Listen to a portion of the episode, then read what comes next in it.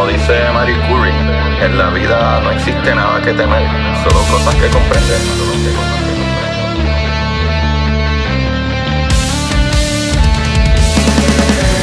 Recuerden correr y buscar la manera de aprender que más le divierta.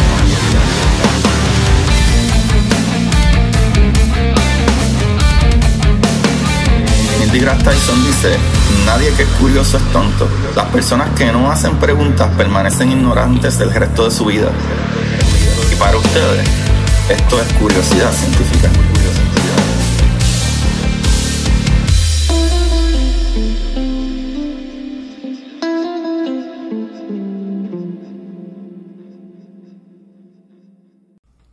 Buenas, Corillo de Curiosidad Científica. Bienvenidos sean todos a otro episodio de Curiosidad. Con ustedes le habla su host Agustín Valenzuela, trayendo las maravillas del universo. Y como en otras ocasiones sucede que traigo a la gente maravillosa del universo. Y en esta ocasión, eh, pienso que es una ocasión bastante especial porque a pesar de que en mis capítulos, eh, ¿verdad? Hablo de temas en específico y a veces cuando he tenido invitados hablo de temas en específico Anyway, el día de hoy tengo una persona que por lo menos para mí eh, es alguien con que yo tenía, ¿verdad? Quería tener una conversación y una conversación un poquito más a la cuestión del pensamiento crítico. Y la razón, ¿verdad? De ello es porque con todas estas cosas que a veces yo enseño y hablo de física y cuántica y matemática y etcétera, creo que eso ayuda al proceso de toma de decisiones y qué mejor que tener una persona que básicamente ¿verdad? Conoce. Y, y, porque abogado, primero que todo. Y número dos, pues, porque pienso que ha tenido ciertas experiencias que llevan a uno a no arriesgarse y al chance, sino, que vamos a ver cómo uno se informa y cómo uno puede hablar de estas cosas, eh, ¿verdad? De una manera educada. Y es un honor y un placer tener aquí al host de La Trinchera, uno de los del corillo de las guayaberas, del panel de la guayabera, eh, ahí en 740. Con ustedes el día de hoy, Cristian Sobrino. Eh, saludos, gracias por tenerme en el programa y aunque se llama curiosidad científica, yo creo que de científico yo tengo lo mismo que tengo de, Aquí vienen comediantes, créeme. Sí, no, yo escuché, yo, escuché, el de Alexi, que, perdón, Macetaminofen. Eh, pero nada, vamos para encima. El, el, yo sí te puedo decir que por lo menos en, muchas cosas que yo hago, el, yo trato de aplicar una versión me, una versión no científica del método científico a, a, los proyectos y eso, así que de ahí quizás sale algo de lo que quieres hablar. No, mano, y está chévere porque incluso este, yo, yo entrevisté hasta a Neil deGrasse Tyson y uno se siente como que medio adiantre, el tipo más famoso de whatever y cuando viene a ver el tipo del tipo más cool, tuvimos una conversión brutal, hablamos de lo del telescopio de Arecibo y, y uno a veces tiene ese miedo de cada día que yo voy a decirle aquí en, este programa y yo no soy científico de profesión anyway tampoco, así que por eso se llama curiosidad científica, es que yo soy un buen... y también yo creo que la... la en la no, ¿verdad? Las personas que hemos salido mucho en las noticias o que estamos en programas y este tipo de vainas, pues, no sé, la, la, gente crea a veces una, un personaje que es una versión bien imperfecta de quien tú eres en el día a día. Y, y pues, te voy a dar un ejemplo, ¿verdad? Yo, yo tengo mi grupo de detractores y los otros días en, el, en la página de la trinchera en Facebook, esta persona que es bastante, es un pastor pero está bien afiliado a Victoria Ciudadana, me escribe un comentario que dice, tú eres un genocida. Oh, y, yo lo, vi, y, o sea, algo tan estrambótico que se me hace difícil, o sea, se me hizo difícil hasta sentirme insultado, porque yo lo dije, y yo decía, carajo, si, si yo soy genocida, pues como que te estás quitando palabras para describir a otra gente, o sea.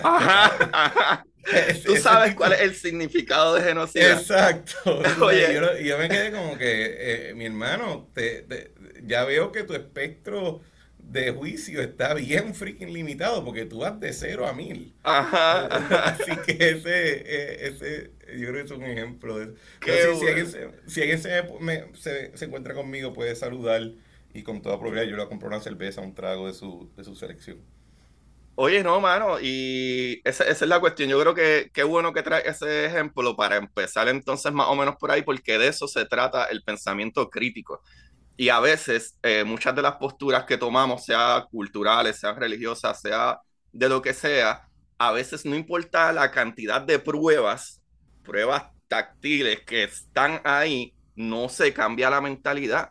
Tú sabes, incluso eh, si, si hasta nos vamos hasta un, poco político, yo no necesariamente voto por partidos regulares de, ¿verdad? De, eh, de, Puerto Rico, incluso aquí en Estados Unidos que ahora mismo vivo, pero no significa que yo tengo, por dar un ejemplo, si tú, eh, tú tienes que ser o izquierda o derecha, no hay centro, no hay medio. Tú no puedes señalar algo que hizo bien alguien que no es de tu partido, porque entonces, ah, no, tú eres otro, ¿verdad? Que de allá y whatever, y, y eso está súper mal. Entonces, usualmente las personas que están hablando de equidad y de, y de unión y de y, y más liberales y incluir más personas, usualmente tú escuchas como que, ah, no, no, pero cállale la boca a este que no está diciendo mi mismo mensaje.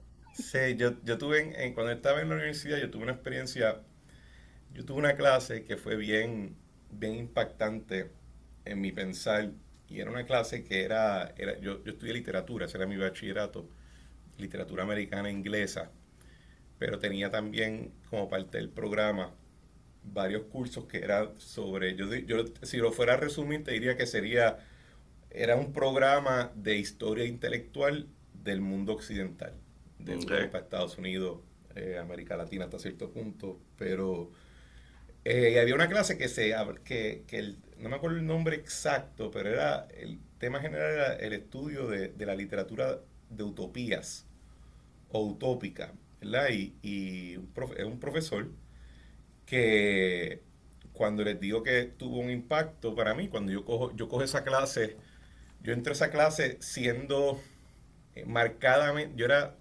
mi pensar era socialmente conservador y económica y políticamente marxista. Y en términos de Puerto Rico era un independentista eh, rayando en, en, en, en, no, en, en Albizu y Corregel y ese grupo. O sea, yo, bueno, e, eso yo, es lo que era Fidel antes de estar ajá, en poder. Y esa yo salgo de esa clase, eh, definitivamente no marxista, me quedé con lo, lo, socialmente conservador, pero ya incluso hasta el independentismo se, se me estaba empezando a ir a la mierda con, con esa clase y, y, y el profesor entra un día con un texto y empieza a leer y dice, quiero cada vez que yo, yo pare de decir una proclamación, ¿verdad? De lo que dice el discurso, yo quiero que levante la mano todo el mundo que está de acuerdo y todo el mundo que está en contra. Y empieza a leer y te diría que de los 20 estudiantes, 18 levantaban la mano y éramos un, una muchacha y yo los otros que nos quedábamos con la mano abajo. Y al final del speech, al final, y, y llega un momento donde esa misma había sido el patrón que ya los 18 que subían la mano me, estaban mirándonos a nosotros mal, ¿verdad? Y al final el profesor dice, bueno, quiero felicitar a los 18 que levantaron la mano, a los, a los que levantaron la mano, todos ustedes acaban de estar de acuerdo con el programa de gobierno de Adolfo Hitler en el 1930 y pico ahí mismo yo siendo bien, bien, yo siendo, tú sabes, con la humildad que me caracteriza, co cogí, tiré el libro, levanté las manos, le grité a dos o tres y me fui del salón y después fue, Pero sí, el, el, el definitivamente el, el, eh, fue una clase bien, bien importante para mí, pero yo creo que demuestra, eh, hay, yo creo que muchas veces pecamos de juzgar las cosas demasiado a base de las intenciones o de las intenciones comunicadas de que oye eh, acción. Y yo prefiero juzgar por resultado, no necesariamente por la intención, y juzgar, y si el resultado no es el adecuado, yo quiero saber cuál era la intención original y cuál fue la, la falla en el, en el proceso de la ejecución o en el diseño para yo entender por qué no fue el resultado eh, anticipado. Eso para mí es lo más importante. Uno puede describir la intención como uno quiera, porque eh, ya ahí entramos en el, en el rol litera, de, de, literato, literalmente, uh -huh. como de donde viene la palabra, que es yo pongo lo que me dé la gana.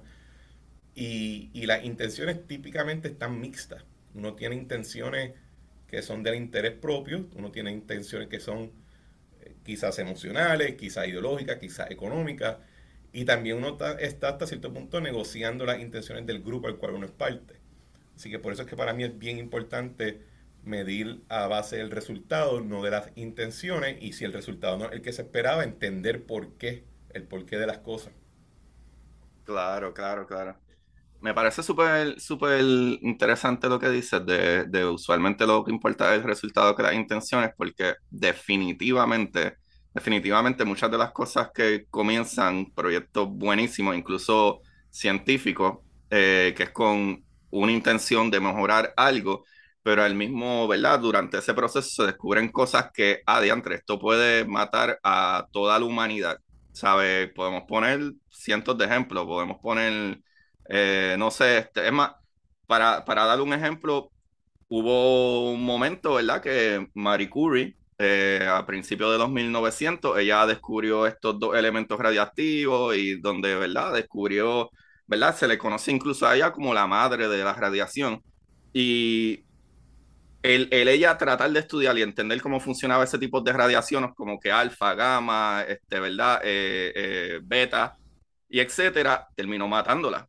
Incluso su esposo murió unos años antes de la misma manera, ¿sabe? Este, infecciones malísimas por la radiación y la ionización. Ahora, ese mismo modelo se empezaron a usar hasta para medir zapatos todavía es la hora que esos mismos modelos. ¿Cómo, cómo hacía medir ah, zapatos? Había una máquina que te tiraba un X-ray para y que te medía exactamente a una proporción perfecta el tamaño de tu pie. Ah, pues, ajá. Déjame buscarlo aquí súper rápido. Este, pero, ajá, pero volviendo a, allá al mismo tiempo, entender el mismo núcleo, ¿verdad? Radiactivo, entender el mismo núcleo del átomo eh, nos llevó, ¿verdad? En, un futuro, 40, eh, 50 años después, eh, nos llevó a, mano, a la creación de bombas nucleares y que obviamente son catastróficas, pero... Y en, y, en, esa línea, si no me equivoco, cuando hacen la primera prueba o sueltan la primera bomba atómica, Oppenheimer dice, me he convertido en la muerte consumidor de los mundos citando una de, un texto hindú, creo. Y, porque sí, era exactamente eso.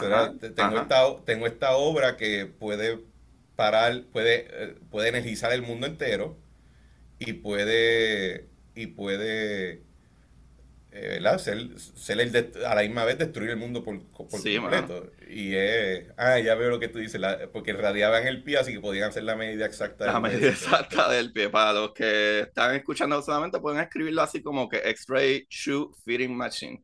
Not a great idea, buddy. No, oye, pero en un momento, en un momento cosas radiactivas se vendían hasta como píldoras, el LED se vendía como píldoras que te daban energía para aquí y para allá, hasta que la gente empezó a perder la barbe, las sí. se les caían. So, definitivamente, eh, hay, hay, muchas cosas que hoy en día nos benefician, pero que parecían, oye, como quiera es bueno haber entendido y ahora sabemos cómo funcionan esas cosas y las ponemos a nuestro servicio, pero en un momento, ¿verdad? Poniéndolo de la perspectiva de que era una buena idea entender esto, pero eso evolucionó en, ¿verdad? a otras cosas que a lo mejor pues terminaron siendo tragedias. Eh, pero volviendo incluso un poquito para atrás, esa es la, esa, ¿verdad? Creo que eso es algo que, que tú crees que no está, ¿verdad? En tu opinión, porque obviamente pienso que no somos ninguno de los dos expertos en esto y mucha gente no lo es, ni siquiera los mejores neurólogos tienen todas las respuestas de por qué, ¿verdad? Nosotros los humanos actuamos de cierta manera, a excepción de que, ¿verdad? Venimos de, los chimpancés, seguimos teniendo parte de esa genética de animal y atacar y defendernos y estar en, ¿verdad? Este, marcar territorio. Pero, ¿qué tú crees que hoy en día, antes era un poquito más de grupos? Pero hoy en día, no sé si por las redes sociales o por las burbujas que creamos, que es mucho, ¿verdad? Por lo menos en mi caso, probablemente en el tuyo, tú ibas a la escuela y tenías estas dos amistades, tres amistades, o eras rockerito, o era, qué, sé yo, cocolo, o, o, el principio del rap. Eh, pero una vez tú salías de la escuela, tú ibas a tu casa y eran los vecinos tuyos, que ni siquiera hablabas de lo mismo que con los de las escuelas, pero hoy en día la gente se aferra demasiado a, a, ciertas creencias. ¿Crees que es por las redes sociales? ¿Crees porque es que acaparamos más, un tamaño más grande, ¿verdad? De, de, de esa burbuja que vivimos. Que mejor ejemplo que puedo decir es las elecciones del 2016. Que todo el mundo, ah, imposible que gane Trump y de momento Trump ganó, tú sabes. Yo, yo, yo creo que por la...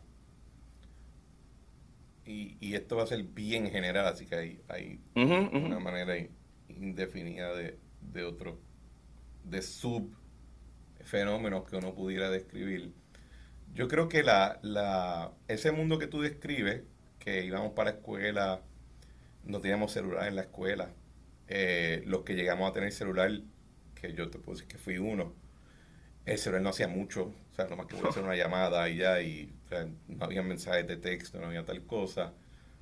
Y después llegamos a la casa, era un mundo mucho más reducido en términos de estímulos de información y de, y de eventos. O sea, tú tenías, estaban las noticias, pero las noticias pasaban tres veces al día y, y la CNN, pues, whatever, no todo el mundo tenía acceso a él y teníamos mucha más, mucho menos información, así que todo el estímulo era inmediato y estabas acostumbrado a que el tú en la escuela podía ser un tú diferente que el nene del parque, que el nene diferente de la, de la casa, que en el verano si te ibas para casa de unos primos o algo, pero era un tú diferente y cada cosa era más inmediata. Creo que con, con el advenimiento de todo lo que es, eh, primero ciclos mediáticos de 24 horas, 7 días a la semana, eh, redes sociales, el internet, el desarrollo del, del celular, es tanto el estímulo de información que yo entiendo que todos nosotros hasta cierto punto vivimos como en disonancia cognitiva constante, porque especialmente si eres, si, si tienen la disciplina que yo me he tenido que imponer, que es que cada vez que estoy asegurando, sintiéndome seguro de algo, busco algo contrario, totalmente contrario para ver si, si se sostiene, pues esa disonancia cognitiva requiere algún tipo de, de brújula que te, que te dé dirección de que es real y que es información correcta y que no. Y, esa brújula puede ser o ideología o puede ser eh, o puede ser narrativas en las que tú entras, ¿verdad? No necesariamente que son ideológicas, pero son narrativas. Creo que en el pasado la religión tenía un rol similar, ¿verdad? Porque la religión era constante, no, no obstante, era, era un constante en todas las diferentes escenario en los que tú te desenvolvías, pero... Eso que todavía lo tiene, pero... Lo tiene, pero la religión ya no es... Ya no es ese constante, a menos que sea una persona de fe y que activamente, y te lo digo yo como católico, a mí se me hace, y, creo que se hace a mucha gente, yo tengo que activamente prender esa parte de mi, de mi cabeza, decir, ok, ¿cuál es la visión católica de X, Y, Z? Y, y porque no es tan... Mm no está tan presente en, nuestro mundo. Simplemente no lo está, ¿verdad? No, no es la brújula para la mayoría de las personas, porque vivimos en un mundo liberal, eh, en un mundo liberal de mercado y post-ideológico. Así que esa, esas narrativas que, en las que nos encajamos, o las ideologías, sirven el propósito de brújula ante tanta disonancia cognitiva que estamos enfrentando por esa, ese, esa eh, por estar recibiendo tanto estímulo y, eh, informático constantemente, ¿verdad? Yo, esa yo creo que es la razón por la cual caemos en eso. Y tienes también el, elemento de que los medios mediante los cuales, los medios mediante, valga la redundancia, eh, nos comunicamos pues algunos de ellos tienen ciertos incentivos para actuar de cierta manera. Twitter, y yo creo que yo lo discutí en uno de mis episodios con Carlos Agaldía, de cómo Twitter, por su mero diseño, eh, favorece una conducta. Y, por, y, tuve el, ejemplo, el siguiente ejemplo, o sea, compara una persona en Twitter y compárala en LinkedIn. Mm. Son, dos mamíferos diferentes, cuidado que uno es reptil y el otro es mamífero, ¿verdad? Eh, así que le añade entonces Eh, la disonancia cognitiva por la, por, la saturación de informática y de estímulos, le añade entonces la, necesidad de tener ideología o narrativa para poder eh, guiarte a través de, esa disonancia. Y entonces los, incentivos constituidos en cada uno de los medios mediante los cuales nos estamos eh, comunicando uno con el otro, tiene un descojón al final del día. Me parece súper interesante los dos puntos que trae. Número uno, eh, virando a la parte religiosa y el por qué mi opinión de que creo que la religión está mucho más presente de lo que a veces pensamos. No importa que... Te puedo poner mil ejemplos, pero por decir dos. Eh, tú puedes ver incluso que si tú estás viendo whatever lo que sea y a lo mejor están lo que le dicen las modelos de Instagram y como que eras modelos de Instagram que están en traje de baño, no sé qué, todavía la muchacha tiene una de con que están la, los senos ahí bailoteando, pero tiene una cadenita de una cruz. A la hora de tomar decisiones, a lo mejor personales, se utiliza la manera que tú lo haces. Pero ahora mismo, incluso en este ambiente político, pues pienso yo, acuérdense, todo esto son opiniones, eh, noto que incluso leyes se toman, ¿verdad? Y cambios, ¿verdad? De, de, de ¿verdad? De que el Senado, eh, como es la legislatura, propone, y Senado y whatever, se toman mucho basado en creencias personales y muchas de ellas suenan religiosas. Incluso yo también me crié católico, yo fui hasta Monaguillo y todo, toqué en, la iglesia y cuando, super investment, hasta los 20 y algo de años. Eh, y pienso que todavía incluso la gente que no es el que va el domingo a la misa todos los domingos, no es el que ora por la mañana, con todo y eso, aunque tú estés mucho más alejado, usualmente veo que la presencia de lo que se te enseñó, que es bien atado a la religión o casi 100% atado a la religión, como que, como que tápate, no hables malo, eh, eh, ser infiel, que si robar, que si matar, usualmente creo que está mucho más eh, penetrado en nuestra sociedad incluso en todo el mundo, no tienes que ser ni católico. Y si nos vamos a, ¿verdad? Al Oriente, eh, todavía es la hora que allá las religiones son las que plantean las leyes. ¿Sabe? Aquí, a veces uno se. ¿Verdad? A veces uno como que vive en este mundo de como que sí, sí, no, es que las cosas están pasando de esta manera. No, no, no, están pasando de esta manera aquí en este canto que si Estados Unidos, Puerto Rico, ¿verdad? América del Norte, están pasando las cosas así, pero así no en el resto del mundo. Esto, eso está pasando en, una civilización que tiene 300 y pico, 500 años si se la quieres dar bien. Y como quiera, eh, si tú hablas ahora mismo con 100 personas random en la calle, probablemente al 99 te va a decir, Dios te bendiga. O, ah, gracias a Dios, o, o como que así todo está. Incluso, yo no soy un. Y perdona que te interrumpa, Cristian, discúlpame. Eh, pero incluso yo ahora mismo no soy creyente de. ¿Verdad? Soy más agnóstico, podría decir, porque uno no puede, ¿verdad? Desprobar algo si tú no tienes tampoco pruebas para probarlo. Pero pienso que incluso hasta en mi caso, yo si veo a mis papás le digo bendición si estoy hablando de algo, es como, ah, no, mano, gracias a Dios que whatever, aunque detrás de esas palabras suena un poco más, no sé, cultural, pero incluso tomas de decisiones, creo que se atan todavía demasiado a la cuestión religiosa. Yo creo que, eh, eh, ¿verdad? Sin, sin presumir, creo que están mezclando algunas cosas. Cuando yo decía de religión, ahorita, yo me refería literalmente el, la idea de que un credo y una institución religiosa que obedece ese credo o promulga ese credo actúe como principio rector en tu, eh, desde el punto de vista para entender el mundo. O sea, tú, tú, lees, por ejemplo, la Divina Comedia de Dante y te das cuenta que la, la fe católica de ese momento te podía en teoría dar una explicación de A a la Z de literalmente dónde estaba el mundo, dónde estaba la puerta al paraíso físicamente hablando, ¿verdad? Eh, tú, por ejemplo, estudias el estoicismo clásico y no solamente se reducía a entender el comportamiento individual, sino que había un aspecto que trataba de explicar que si los átomos, que si la, la, el mundo físico.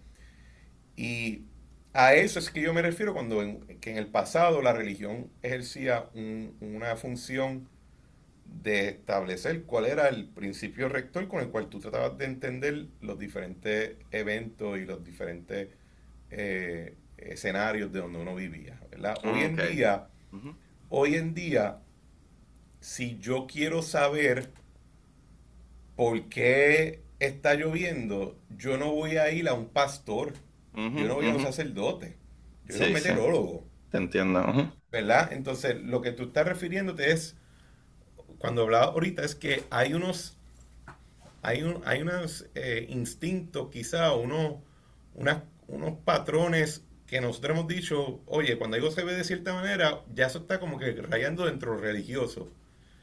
Eh, y por eso es que tú tienes en Estados Unidos gente que habla de cómo la, le dicen woke is a religion, ¿verdad? Porque ciertos comportamientos, a gente que clasifican como woke, llega un momento y tú dices, eh, lo tuyo ya cruzó la raya a lo religioso.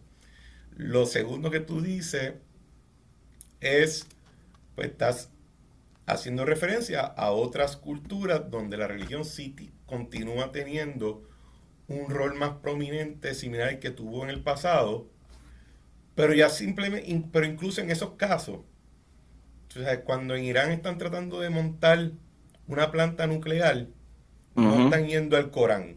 Sí, sí, van al ingeniero y van a... Van al ingeniero y si lo tengo que traer de Rusia, si lo tengo que traer, lo traigo y no me molesta. Y, y, a eso es que yo, cuando yo digo que ya la religión no tiene ese efecto rector, no te puede explicar el mundo.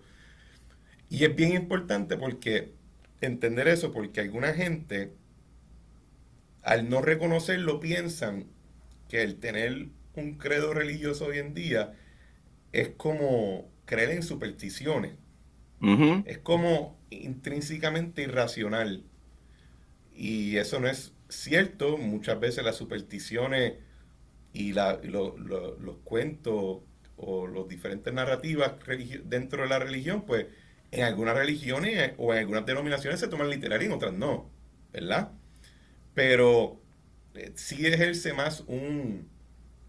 Eh, la religión hoy en día en el mundo occidental está más atada a asuntos internos y de fe que a tratar de explicar por qué el sol está donde está durante el día. Sí, sí, sí, sí, te, entiendo. Y esa es la, la, diferencia que yo creo que, que, existe. Pero a lo que tú dices, hay un instinto que tú necesitas una narrativa que te explique el porqué de las cosas. Y pues ahí entonces nos metemos ya hoy en día en ciencias sociales y, y política y cuestiones. Ok, ok, ok, sí, sí, sí, te entiendo, te entiendo. Y gracias por la corrección ahí. Sí, sí, que está hablando más de, del mundo, cómo funciona día a día, no solo como que la perspectiva individual de grupos, familia, sociedades basadas culturalmente en lo que sea, claro que sí. Este, pues Cristian, te pregunto, ¿cuán común es el sentido común? Es bastante poco común si el sentido, el sentido común, no obstante ser común, no es nada común. Eh, creo que yo pensa, yo, yo te diría que, eh, sentido común tú tienes que, buscar en, en, qué, en qué escenario lo, invoca. Lo que es sentido común, y te lo digo porque es algo que yo he aprendido, la, los legisladores, los oficiales electos, tú los juntas a todos ellos y tú le planteas una pregunta y te aseguro que todos ellos en privado te contestan más o menos lo mismo basado en el sentido común político que ellos han desarrollado. ¿Verdad? Y, para ellos es bien común, pero para nosotros no es nada común. ¿Cómo piensa esa persona que está sujeta a ese, a ese, a ese gauntlet of fire cada cuatro años? Simplemente lo que es sentido común para ellos no es sentido común para nosotros. Yo creo que la gente cuando habla en general en sentido común se están refiriendo a, cierta sabiduría que una cultura ha acumulado a través del tiempo, donde cuando hablamos de, de cosas más cotidianas, todos tenemos el sentido común de... O sea, y, y, te digo que es sabiduría que hemos acumulado todo el tiempo, porque no sé si te ha pasado a ti, pero hay veces, que, a mí me ha pasado bastante, que yo hago un cuento en, en mi casa y las personas mayores de la familia terminan y te dicen, sentido común, eso fue medio estúpido que haya metido esa pata, porque tú sabes, sentido común. Creo que eso es, ese, y, pero por ser un elemento de sabiduría, pues no necesariamente todos nosotros lo tenemos acceso a él a cada rato. Eh, así que yo te diría que está el sentido común que tiene que ver más identificado con ciertas prácticas, ciertas profesiones, ciertos negocios, ciertos ambientes. El sentido común en general es una acumulación de, de, sabiduría y pues, no necesariamente es común para todo el mundo en cualquier momento de su vida. A veces, a veces el sentido común es que nada más se aprende cantazo. Qué bueno que lo mencionas porque básicamente para allá donde quería ir. Este fue una medio trampa que te tira ahí, pero para hacer el setup de que eso es algo que en mi caso eh, ¿verdad? Yo no estudié eh, física. Eh, básicamente ha sido por años y años de ser nerd y leerme 20 libros y etcétera, y research, y ya cuatro años de hacer el podcast que todas las semanas tengo que sentarme, leer algo y tengo que entenderlo, porque si no lo entienden no lo puedes explicar.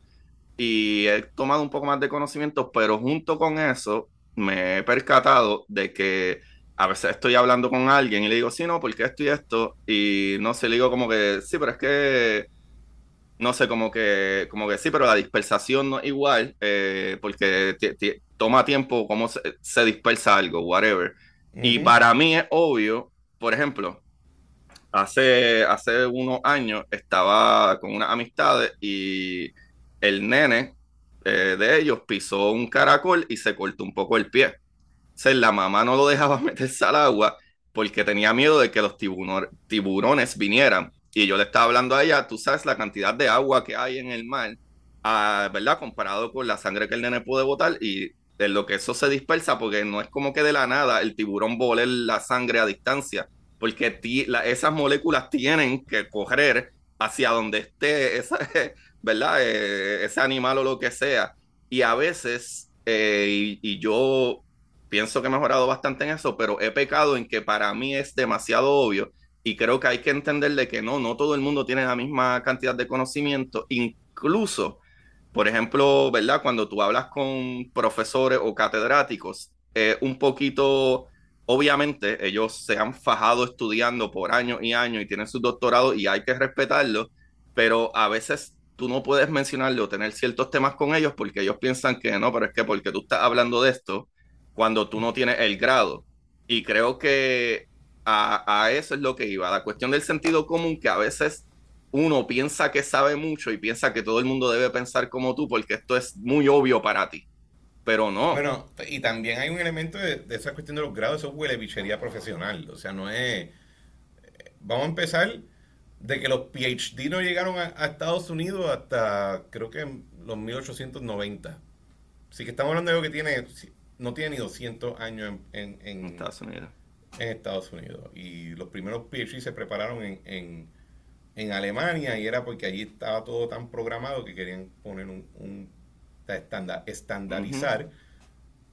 y porque era una sociedad altamente regimentada y militarista. Antes, esa cuestión, antes, el, y cuando digo antes, estamos hablando de miles de, cientos de años, el, el conocimiento era el conocimiento era reconocido por tus pares. Tú no tú ibas a la escuela para escuchar a otra gente y eventualmente tú te podías parar a hablar y si eventualmente todo el mundo te reconocía, te daban tu toga, te daban la bienvenida a la facultad y pues puedes seguir viniendo aquí ahora de adelante y hablar y era mucho más informal.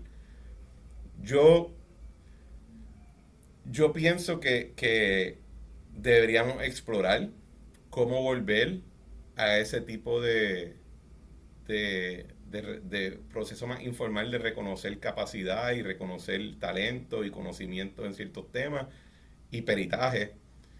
El, estandarizar demasiado hasta cierto punto ha llevado a la situación donde tenemos personas con, maestría en XYZ y cuando hablas con ellos te das cuenta que están son, sus conocimientos son elementales, si algo. Y tienen bien pobre, pobre capacidad de aplicar esos conocimientos.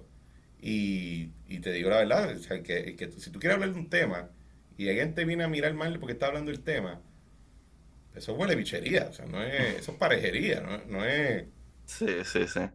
Eh, al revés, yo creo que todo el mundo debería entusiasmarle que a alguien quiera le interese los temas que a uno le gusta. Sí, mano, eh, eh, me, me, encanta que dice eso, porque incluso, y, y, pienso que eso a veces le da un poco de seguridad a uno, no lo veo de la otra manera como que, jaja, yo sé más que tú, sino de que yo llevo años que semana tras semana yo tengo que consumir algo que lo entienda y para poder ponerlo aquí, hay más de 200 y pico de episodios por ahí para arriba.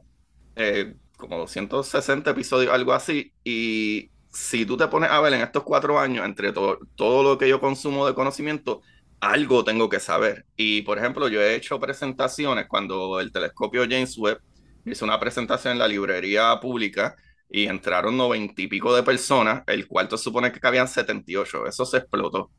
Eh, digo también gracias a NASA, pero este, pero igual yo compartí esa presentación con una profesora de física de partículas. Incluso preguntas que le hicieron a ella, por ejemplo, ah, ¿por qué el telescopio está en la posición que está? ¿Qué significa L2 o Lagrange 2?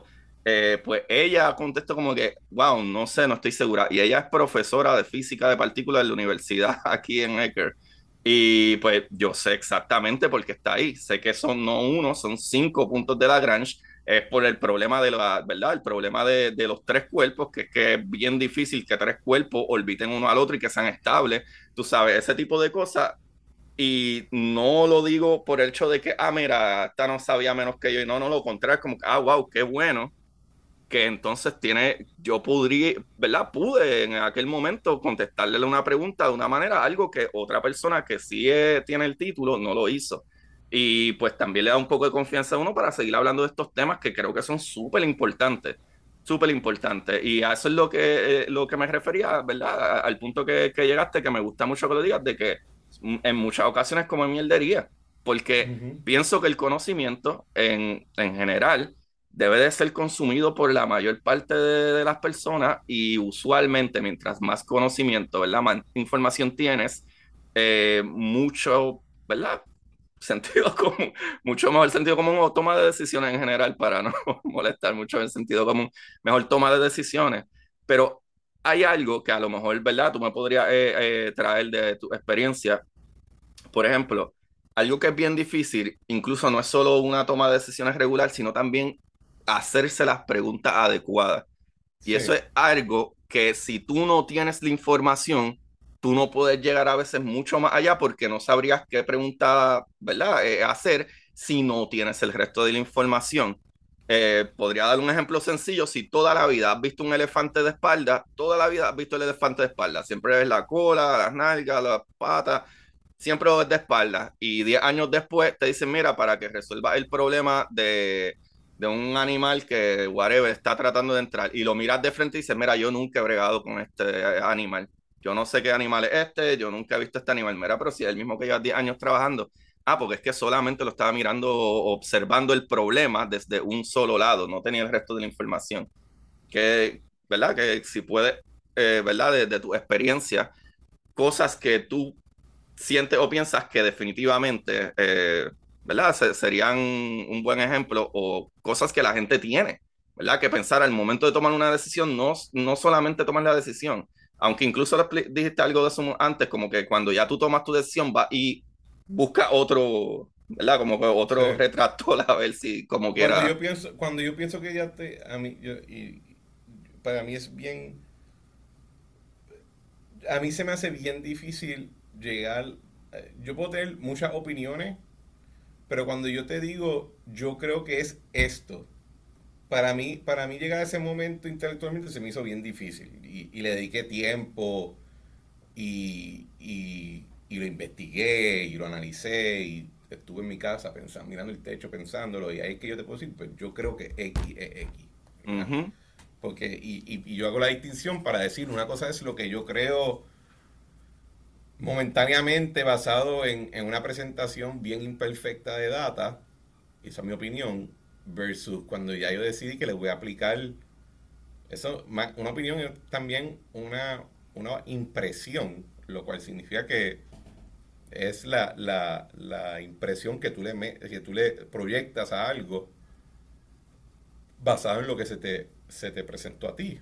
Y, ahí yo creo que va lo que tú dices. Yo me llego bregando con la parte de atrás del, del, de la bestia o lo que sea, y pues esa es mi impresión, y si me lo cambias, pues ya yo no tengo los marcos de referencia para poder atender ese dilema.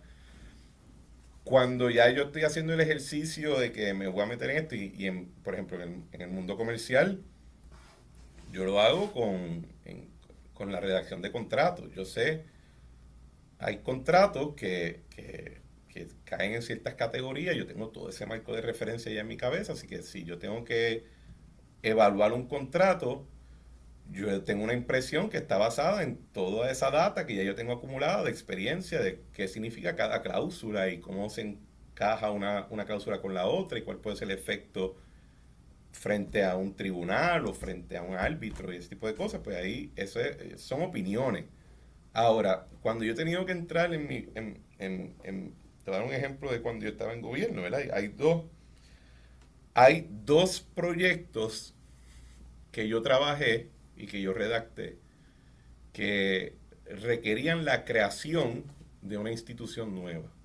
La, primera es, la primera de esos fue el proyecto que, que, autoriza la creación de un Destination Marketing Organization para externalizar las funciones de la compañía de turismo. Eso es lo que hoy en día se llama Discover Puerto Rico o el DMO, como le dicen. Y la otro proyecto similar fue el proyecto de privatización de la Autoridad Energía Eléctrica, que hoy en día es el resultado del Luma, pero ese, ese, todo, todo eso surge de esa ley que yo redacté y que, y que eh, a, a, nombre del Ejecutivo por, ambas de esas por la rama legislativa. Cuando yo redacté esos proyectos, yo no los redacté pensando, todo el mundo va a estar convencido, como yo, de que esto es lo mejor del mundo y de que obviamente esto es lo que hay que hacer y nadie nunca lo va a juzgar contrario a mí porque la verdad es que claramente, obvio que se necesita.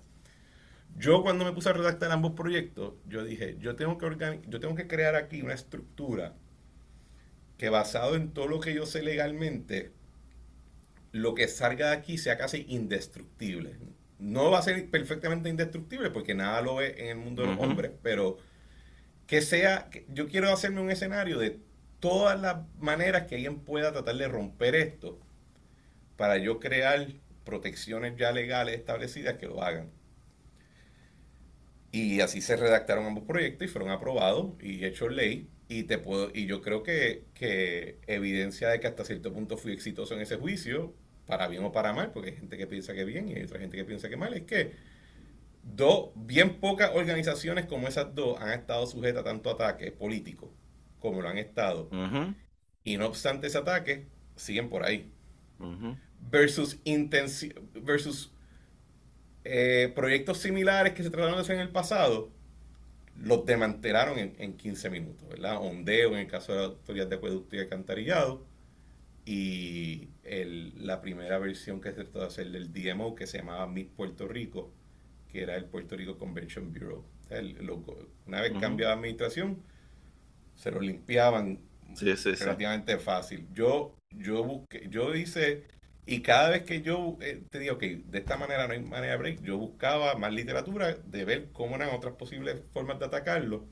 Así que cuando yo estoy tratando de construir, algo, yo típicamente parto de la premisa de que alguien lo va a querer romper. Mm.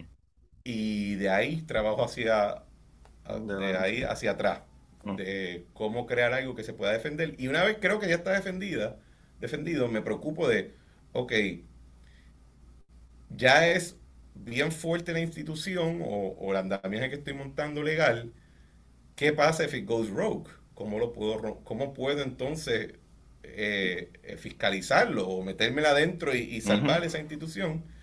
Y, Y de ahí también, pues yo siempre busco unos plan B, una salvaguarda de cómo sería el proceso para poder retener algo de control si se nos va a olvidar este la institución. No sé si te contesté la pregunta de basado en mi experiencia cómo, cómo es, pero creo que puedes ver la metodología, por lo menos, de, de cómo he tenido que trabajar esas cosas en el pasado. Sí, no, no, no, excelente, excelente. Este, porque pienso que, ajá, eh, eh, de, tu punto lo que quisiste decirle eso, literalmente algo que no existe o algo que tú quieres formular con la experiencia que tú tienes, tienes que tratar de pensar en las cosas que funcionarían, no solo las que funcionarían, las que no podrían funcionar sin saber porque todavía no ha dejado de funcionar, tratar de ponerlas en papel y que verdad que pues eh, que terminen siendo para bien o para mal, o porque lo critican o no, de la nada, con la información que tú tienes, las experiencias que tienes, eh, eh, crear algo que no estaba. ¿Y qué crees del punto de adquirir nueva información? ¿Cuán, cuán corriente tú crees que...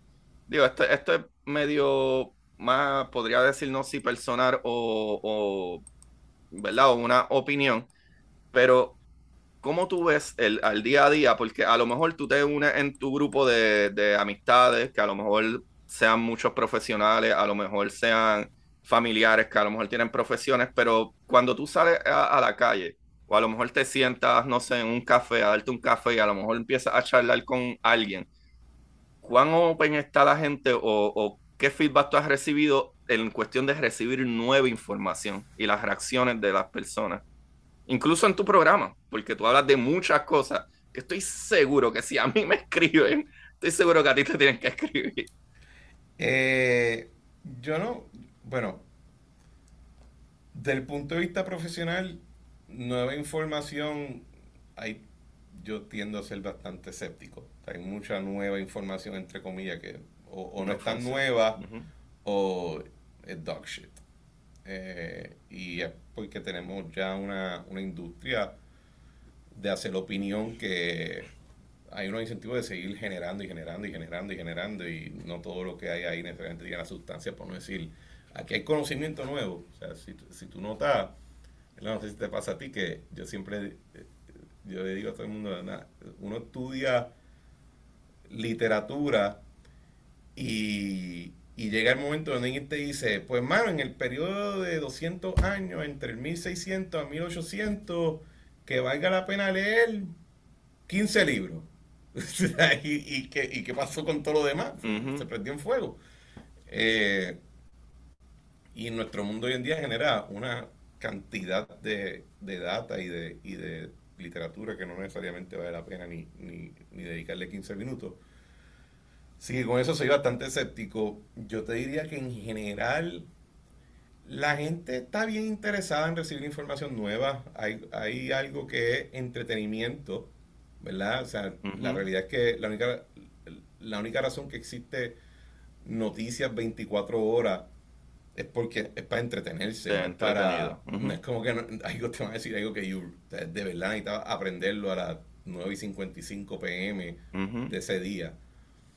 El, yo creo que donde causa más ansiedad es cuando nueva información, entre comillas, representa algún tipo de, de impedimento o de impacto adverso a las condiciones, cual sea, de una persona. Y te voy a dar un ejemplo. Yo, hago el ejemplo, yo doy mucho el ejemplo de que en el 2009 cuando Luis Fortuño es gobernador y empieza a hablar de la crisis fiscal y que como en respuesta a la crisis fiscal hay que hacer ciertos recortes y que hay que despedir empleados y toda la vaina. La mayoría de la gente, mucha gente, no diría la, mayoría, pero mucha, mucha gente, su reacción fue, eso es embuste. Eso no es verdad. Porque les va a afectar. Así que Hoy en día nosotros damos por como si fuera sentido común, como ahorita, que Puerto Rico tiene una, una crisis fiscal.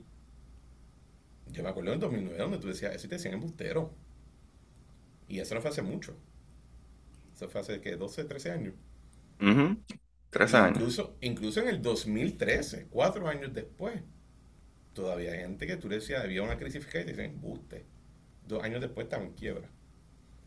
Sí que en la, en, y por eso es que uno tiene que tener cierto cuidado. ¿Sabes el concepto, sabes lo que significa draconiano? No. Que draconiano es, significa que algo es bien severo.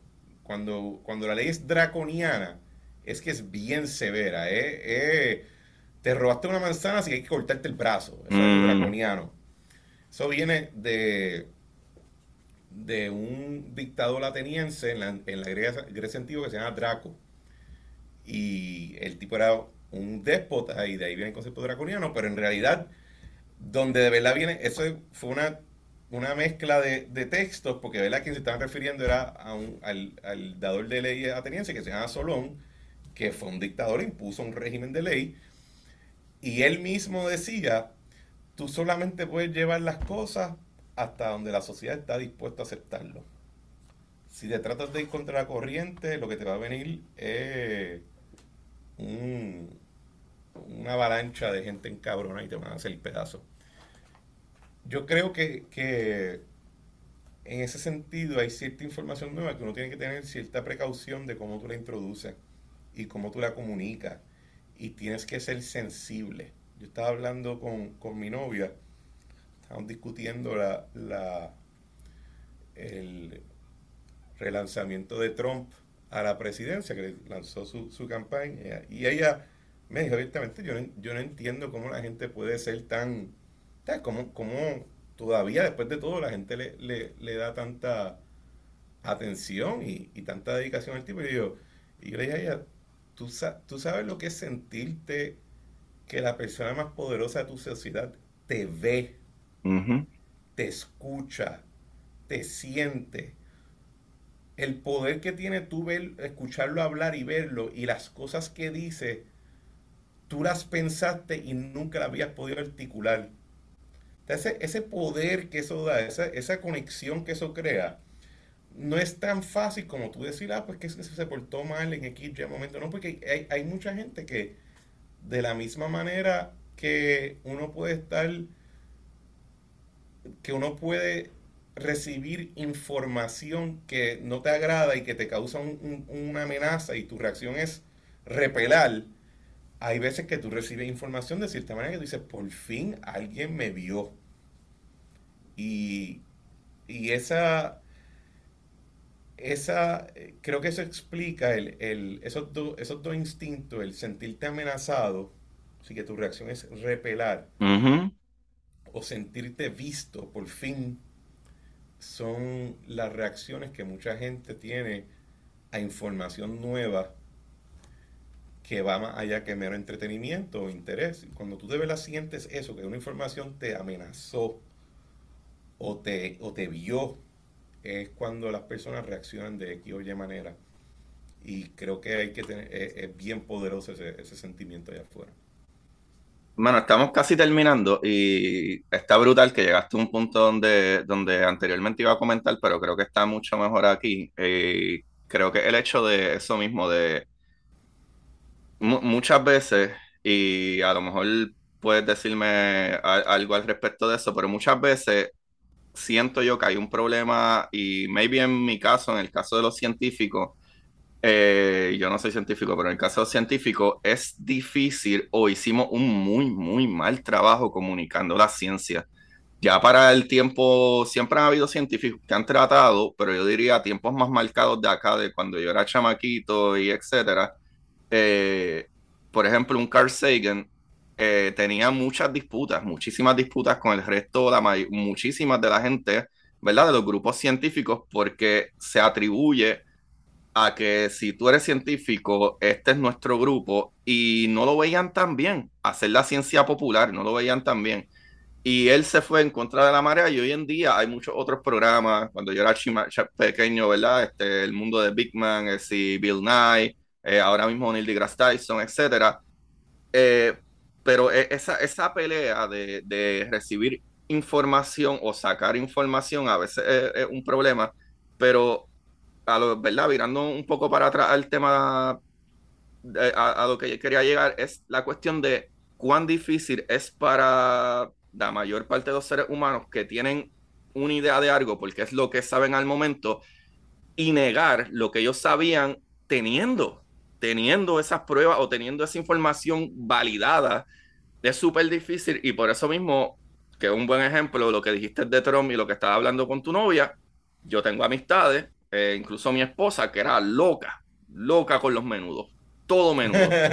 Todavía yo empecé con ella cuando ella tenía 40 años, ya tenía cartas, las cartas de los menudos coleccionadas. Ahora tuve de que va este corillo que lleva tres días haciendo filas para Bad Bunny y ella le dice, pero es que la gente es ridícula, ¿cómo tú vas a estar tres días? Yo, eh, eh, eh". sé que tú eras fanática de menudo, fanática de menudo, que tú hiciste filas kilométricas. Eso, hay algo que la gente a veces no se da cuenta que es que funciona de todas maneras. A lo mejor tu, tu novia piensa como, ah, pero ¿cómo va a ser si este tipo hacía esto? Es que de alguna manera probablemente tú tienes algo o alguien o lo que sea que tú dices, ah, este es el que es. No importa lo mal que haga esa persona, ah, que eso no es tan malo como lo que hizo aquel. Para quedarte en un bando. Y, también tiene que ver con la distancia que tú sientes, por ejemplo. yo soy, yo era bien fan de la música de R. Kelly. Oh, wow. O sea, que eso era una, yo, iba, yo cuando estudiaba en Boston, yo fui a dos conciertos de R. Kelly. Eran era, un teatro masivo lleno de negro y yo. y, todos me miraban y yo, o sea, en mi camisa prep y todo, y yo es como que a mí me encantaba esa música. Y salió que el tipo un freaking loco violador, hermano. Y tú dices que. Y, y, a veces yo digo, hermano, voy a escuchar esta canción. y, hay veces que, que, lo vimos con Michael Jackson. Mano, no, no salió nunca ni al tribunal, pero chances are. Hay literatura que tú lees, ¿verdad? No, la vas a escuchar. O lees un libro de literatura y cuando tú estudias la biografía de la persona, es un ser humano atroz. Einstein era una mierda de persona. Bueno, yo no sé, pero es un ejemplo similar, ¿verdad? y, eso es lo que voy con la distancia. ¿En qué momento tú puedes eh, desencajar el producto o la información del que te la da o de su autor, ¿verdad? Eh, en muchas cosas que tú me estás preguntando de la política, los medios, hoy en día esta cuestión de ser un creator, we're all creators, we're content creators, we're the, cada uno de nosotros somos el brand. Entonces los productos de nuestro trabajo para mercantilizarlos mejor, los atamos a nuestra persona. No hay manera que tú puedas... Eh, eh, es como si todos mis contratos tuviesen algún código que cada vez que tú usaras mi contrato iba a salir mis iniciales abajo. Para que todo el mundo sepa que no existe otro contrato de compra-venta excepto el de Cristian Sobrino, ¿verdad? Eh, eso está mal. Yo creo que eso, no porque pienso que ser una mierda de persona es bueno y, y aceptable, sino que como, como como, como personas creadoras que todos somos de alguna manera u otra, tiene que haber una capacidad para, para divorciar nuestras creaciones de nuestras personas y de nuestras intenciones. Y por eso es que vuelvo a donde empecé. Juzguemos las cosas por su resultado, mm, no, necesariamente por la intención. Por la intención. Porque hay cosas que han sido de gran provecho para todos nosotros que fueron creados por siendo mamabicho. Y no obstante que fue así, pues la seguimos utilizando. Y hay cosas que, que fueron creadas por personas bien bonitas, que son admirables desde el punto de vista de cómo tener una vida personal y un imperio doméstico mucho mejor, pero el resultado de lo que nos crearon es totalmente inconsecuente o es al revés horrible. en muchos casos. Hay que mirar las cosas por lo que son y en su momento. Eso es lo que decía eh, Mike Aurelio, ve las cosas por lo que Aurelio. Eh, y, yo puedo añadir mucho a tu punto de que mira mi logo, mira mi carota, ¿verdad? mira tu logo, mira tu carota. y vamos a dejarla ahí a la trinchera para que la gente te busque por ahí. Mano, este, de verdad que pienso que podemos hablar 10 años más de esto. Eh, no quería pasarme de la hora que es, porque eh, sé que tenías probablemente algo cerca de esta hora. Eh, mano, en verdad, un placer. Espero sentarnos a filosofar un poquito más, eh, ¿verdad? Adelante. Eh, creo que si algo he sacado de esto y he aprendido hoy eso mismo, eh, creo que en el overall es a veces difícil y aunque suena cliché, pero creo que uno tiene que tener mucha más paciencia y tiene que tener mucho empatía para estar de acuerdo a escuchar incluso esa información que tú recibes, aunque a fin de cuentas no sea que te convengan o no sea que piensas que así o no, pero créeme que recibir esa otra información probablemente si tu punto estaba bien, le va a dar más puntos o más fuerza al punto que, que tú estabas defendiendo. Y no importa lo que tú defiendas, eh, algo que pienso es que el universo no le importan tus sentimientos en lo absoluto. So, no importa. déjame, déjame añadirle dos cosas. Hay cosas que son ciertas hasta un punto en que ya no lo son. Eso no significa que no son útiles antes de ese punto, ¿verdad? Y una variedad, una, una y yo creo que en la ciencia eso se ve mucho. Muchísimo, te iba a dar un ejemplo que la gente va a quedar boca Hay cosas que son ciertas y que funcionan espectacular y de momento llega un momento donde ¡pra! se rompe y pero eso no significa que fue inútil antes. No. Y, el, y la otro ejemplo que yo daba una vez, eh, yo estaba deponiendo en la legislatura y estábamos hablando sobre el tema de reforma energética y me están trayendo todos estos temas y yo dije, bueno, señores, al final del día, la energía no responde ni a lo que usted quiera ni lo que yo quiera. Responde a la física y a la ingeniería. Y yo no soy ninguna de las dos. Yo estoy hablando de cuál es el andamiaje regulatorio para bregar con ese revolución. Si ustedes quieren ver cómo ustedes pueden traer energía directamente del sol por un cable, ustedes llaman a un ingeniero. Eh, y, así que tiene en ese sentido, uno tiene que también tener la humildad de saber lo que sabe y saber lo que no sabe. Exacto, exacto. Está brutal que diga eso porque hay dos personas, cosas que se utilizan hoy en día como las leyes de movimiento de Newton, que funcionan brutal, funcionan bellamente en nuestro planeta. a la que sales de aquí tienes que usar a Einstein. A la que sales de aquí tienes que usar a Einstein. Qué brutal, qué brutal. Cristian, en verdad que estaba muy buena la conversación. En verdad espero tener una conversación eh, nuevamente y next time con probablemente algo que te tome. Eh, sé que estás trabajando. Eh, déjanos saber tus redes, dónde te podemos conseguir. Ah, bueno, antes de eso, perdóname felicitarte porque, eh, digo, en verdad yo te consumo bastante desde hace, diría yo, eh, unos dos meses, pero he escuchado a veces tres episodios un mismo día, porque estoy en la calle trabajando y, puedo escucharlo. Y el de energía, que en inglés, eh, madre mía, brother, brutal, que mucha información, más de mente, brutal, me encantó un montón. So, en verdad todo es tan bueno y por eso es que te traje aquí, porque pienso que incluso en momentos, incluso una vez yo participé del Twitter Space de Jonathan y dije algo sobre, sobre ¿verdad? Eh, por ejemplo, sucedió lo de la, jefa de agencia de acueducto de alcantarillado. dije, contra, pero ¿por qué no se, no se, ¿verdad? ¿Por qué esta gente no se encuentra responsable? Creo que hay que responsabilizarlo X o y me acuerdo que tú dijiste, sí, pero es que hay que tener cuidado cuando tú quieres volar a alguien en canto. Y yo dentro de mí, pero es que yo no dije eso, volar a gente en canto. Y yo le escribí a Jonathan, pero es porque es que sobrino es bien político. Porque cambiar las palabras que suenan más explosivas. Yo no dije eso. Pero una semana después estaban hablando de otra cosa y yo escribí, probablemente puedes verlo en el de ese Jonathan, oh, hoy soy Team Sobrino. yo creo que hay yo me acuerdo de eso. hay que ser súper mano abierto, porque es que tú no, necesariamente tienes que estar de acuerdo con alguien todo el tiempo. No necesariamente tienes que estar de acuerdo con alguien todo el tiempo, pero mucha de la información que por eso te traje aquí, pienso que hablar, conversar, adquirir nueva información y debatir, no estoy hablando de pelear, debatir es lo que nos hace mejores como personas. Y disculpame.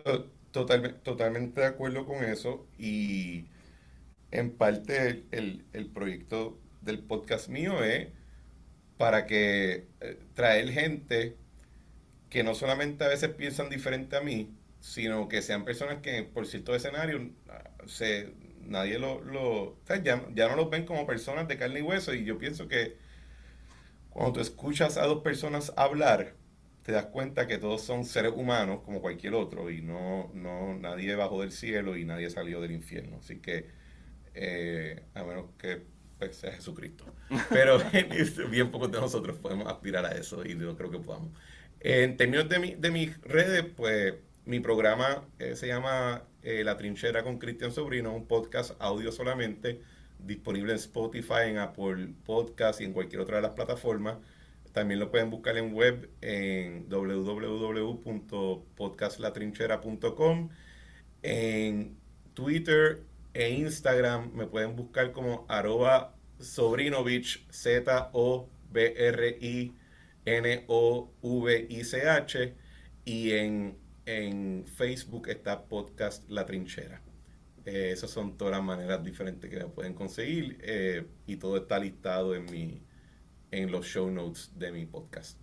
Bueno, son conversaciones súper entretenidas, definitivamente. Eh, te voy a preguntar, ¿por qué la trinchera? Porque la trinchera es un lugar donde tú te escondes para evitar los palazos. La, la trinchera surge de un evento durante la Primera Guerra Mundial que se llama La Paz de Navidad. Es un evento que es bastante controversial en términos históricos porque hay gente que dice que ocurrió y gente que no. Pero supuestamente en un momento durante la Primera Guerra Mundial, en Año Nuevo, en, en Navidad, unos soldados alemanes eh, deciden salir de la trinchera con árbol de Navidad y cantando himnos de eh, cristianos de, Navidad. Los británicos lo ven, les dan órdenes que lo, le disparen, no disparan, se juntan y esa Navidad la pasan los soldados de ambos ejércitos juntos, se hacen amigos y juegan soccer, eh, se intercambian cigarrillos, eh, mementos, y cuando se acaba, cada parte vuelve a su trinchera y una semana después todos se caen a tiro y probablemente se limpiaron uno al otro.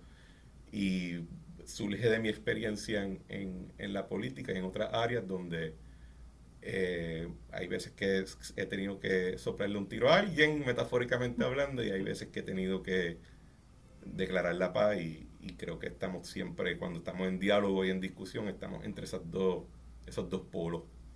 Wow, qué historia más bestia, Dios mío, qué bueno que pregunté. Pero yo, a mí me consiguen como Curiosidad Científica Podcast, eh, Curiosidad Científica en Twitter e Instagram, ahí están todos mis links para que consigan mis libros, como mi nuevo libro de historias cortas para sentarse en el inodoro. Pero los que quieren aprender un poquito de física, está, ¿verdad? El universo en arroz con habichuela y la novela de ciencia ficción La exploradora Titán. Así que, Corillo, vayan para allá. Muchas gracias y como, perdón, como siempre, busquen la manera de aprender que más le divierta. Chequeamos. Gracias, Cristian, de verdad. Nos vemos, cuídense. Para ustedes, esto es curiosidad científica.